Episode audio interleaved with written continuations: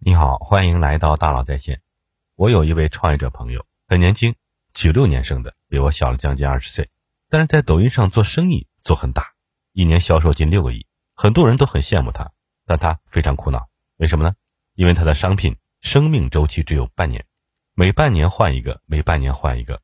他问我怎么办，我说呀，你要从流量型选手变为品牌型选手。过去啊。流量红利时代，大家意识到光做品牌传播是不够的，要做品效结合。但是现在呢，很多创业者走到了另外一个极端，只关心效，不关心品。对创业者们来说啊，要反过来向品牌走，实现平衡增长。什么意思呢？今天呢，我们再聊聊这个话题。什么是品牌？那这位朋友是怎么做的？他不断发现新趋势，然后发明一个新品类，比如说冰激凌面膜，在抖音上大量投入达人。对这个新品类产生认知，然后呢，大家就来搜索，发现很多店铺在卖，再看淘宝，发现也有几十家店，于是产生信任就买了，他迅速挣到很多钱。但是很快做冰淇淋面膜人越来越多，这个关键词价格就越来越贵，投放的 ROI 越来越低，终于开始不挣钱了，于是开始找一个新的需求，再创造一个新的品类，如此往复，这就是流量型选手。我说呀。因为你把所有的用户信任都存在了这个品类的名字里了，没有存在品牌里，那么这就像武夷山盐茶、潼关肉夹馍、兰州牛肉拉面一样，创立品类、共享品类不是长久之计。那怎么办呢？要给自己的品牌容器继续价值。我来举个例子，比如说想起升降桌，你会想起哪个牌子？我想不起哪个牌子，所以我会在电商平台上搜索升降桌。这个时候呢，你就需要和其他做升降桌的创业者。在电商平台上用竞价排名的方式争夺这个用户，争的人越多，这个价就越贵。这就是为什么半年之后可能不挣钱的一个原因。但是想起显示器支架，你会想起哪个牌子呢？我是会想起乐哥。所以当我想买显示器支架的时候，我不会搜索显示器支架，而是会搜索我已经了解甚至信任的乐哥。这个时候，乐哥获得了我这个用户，不需要给平台付费了。因此，当别人白热化竞争时，他依然能挣到钱。所以升降桌在我心中没有品牌，但是显示器支架有。为什么会这样？你上网搜一下乐哥就知道了。他在电商品牌做销售的时候呢，几乎是每张图片上都会把这两个字放在最显眼的位置。他不是在推广显示器支架，他是在推广乐哥。在我家里面，在办公室里面有好几个升降桌，我找了一圈都找不到 logo。大家只想做品类，但没有想做品牌。只有品类没有品牌的能力都是蓝海。乐哥也开做升降桌了，他同样把大大的 logo 打在了书桌上，来争夺这个领域的用户认知。所以，为什么这个朋友会半年换一个产品？因为只关心品类和流量，不关心品牌建设。越会经营流量的买家，就越喜欢经营流量，就越因为经营流量而受益，就越因为受益而忽视品牌的长期建设。很多商家会想，做什么品牌建设呀？还不如搞促销，抢流量，见效快，效果立竿见影。但是流量的成本是不断攀升的，流量的费用只会越来越高，终有一天流量红利会消失，然后精于流量运营的电商卖家们就会突然发现自己陷入到一个困境：投流不挣钱，不投流没生意，很痛苦。如果不做品牌，可能也没有品牌溢价，只能通过产品的促销、降价的方式提高流量效果。但是花钱买流量，随着竞争的加剧，流量成本的提升，无异于竭泽而渔。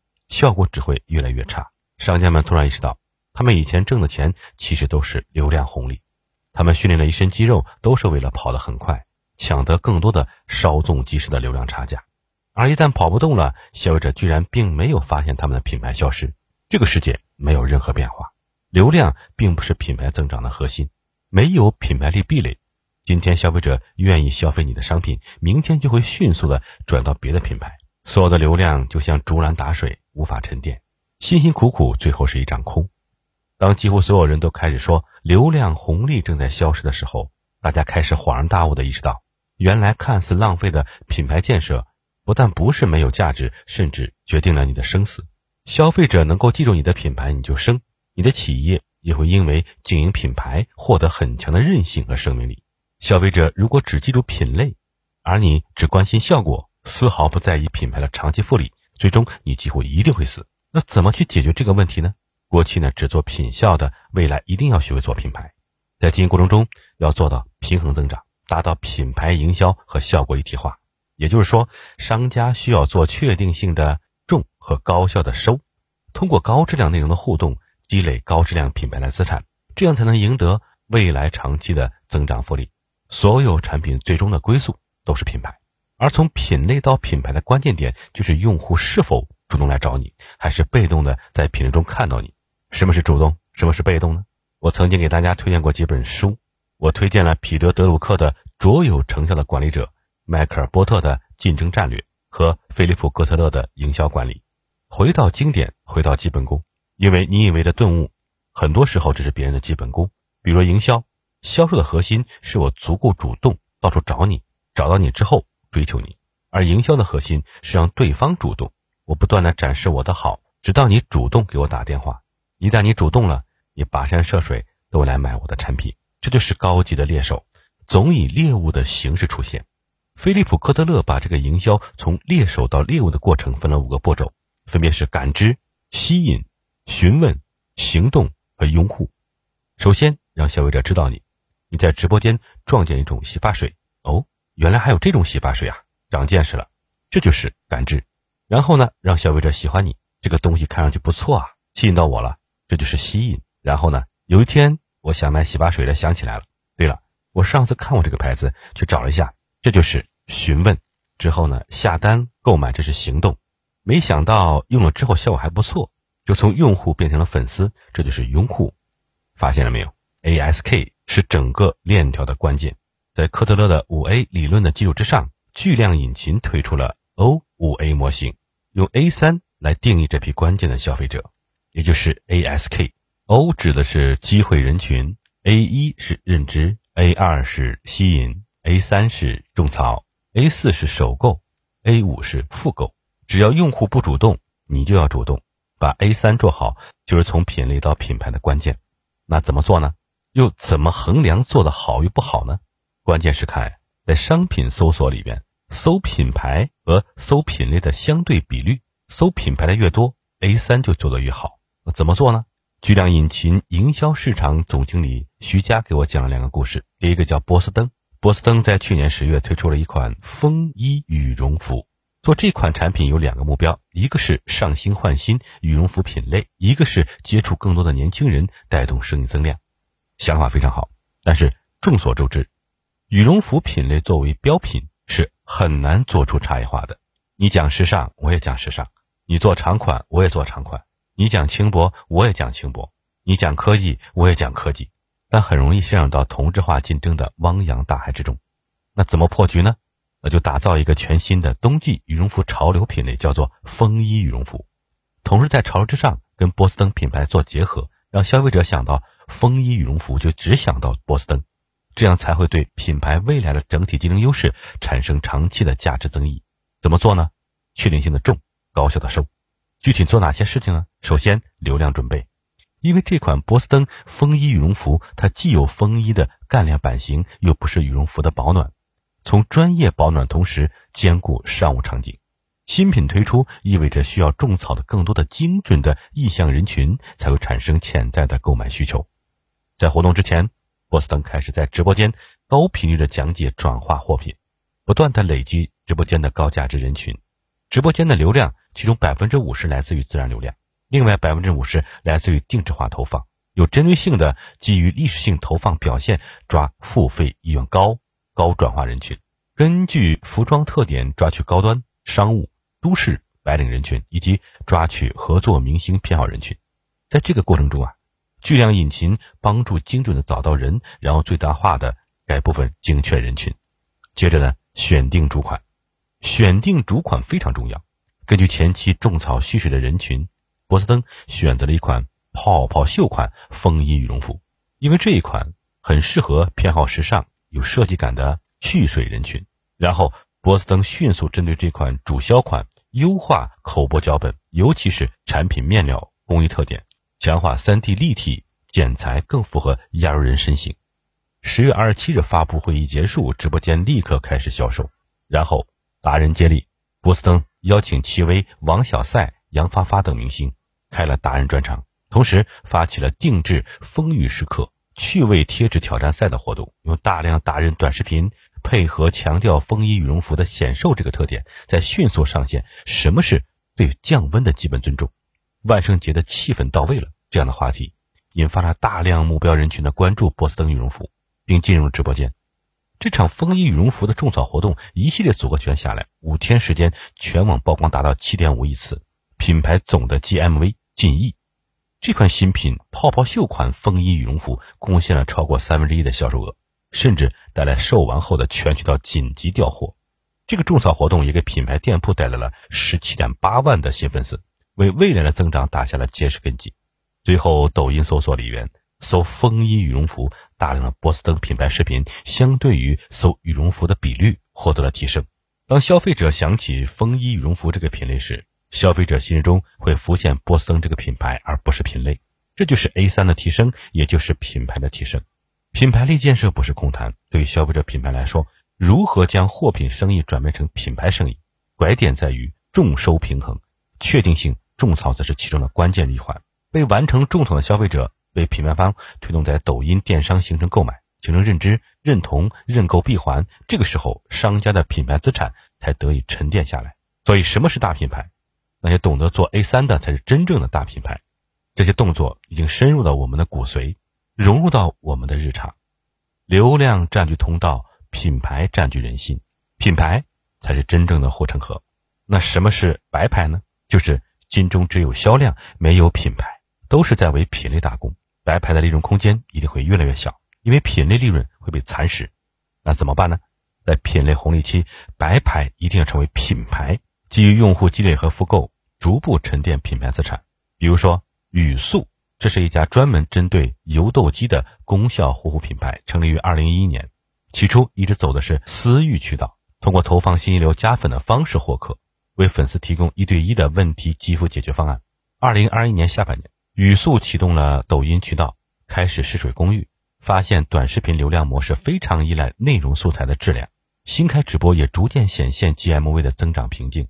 结合自身发展的出路分析啊，语速认定是品牌的缺失造成了货品经营的困局。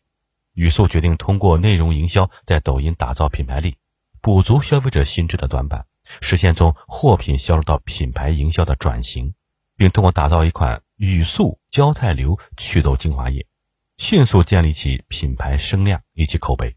语速初次涉猎抖音，也曾尝试自播，每天早上七点到凌晨十二点，全天候陪伴式直播。在直播时进行主播的肤质说明，产品适用痘肌类型，希望能精准获取有需求的用户。但效果呢并不如意。一个白牌想要获得用户信任，谈何容易？在一步步尝试中，语速想通过自身资源打造 KIKI 的 KOC 形象。打造美妆专家 IP 人设，获得消费者信任。根据巨量星图平台数据分析啊，确定卖点，通过短视频种草获取流量。但一个 KOC 的力量毕竟有限，那怎么办呢？尝试一下和 KOL 合作。但是一个新品类产品知名度又很低，KOL 们的合作意愿始终不高。屡屡碰壁之后，语速并没有放弃。终于，语速迎来了第一个愿意合作的 KOL，从此敲开了 KOL 合作市场的大门。并不断拓展达人合作，这还不够。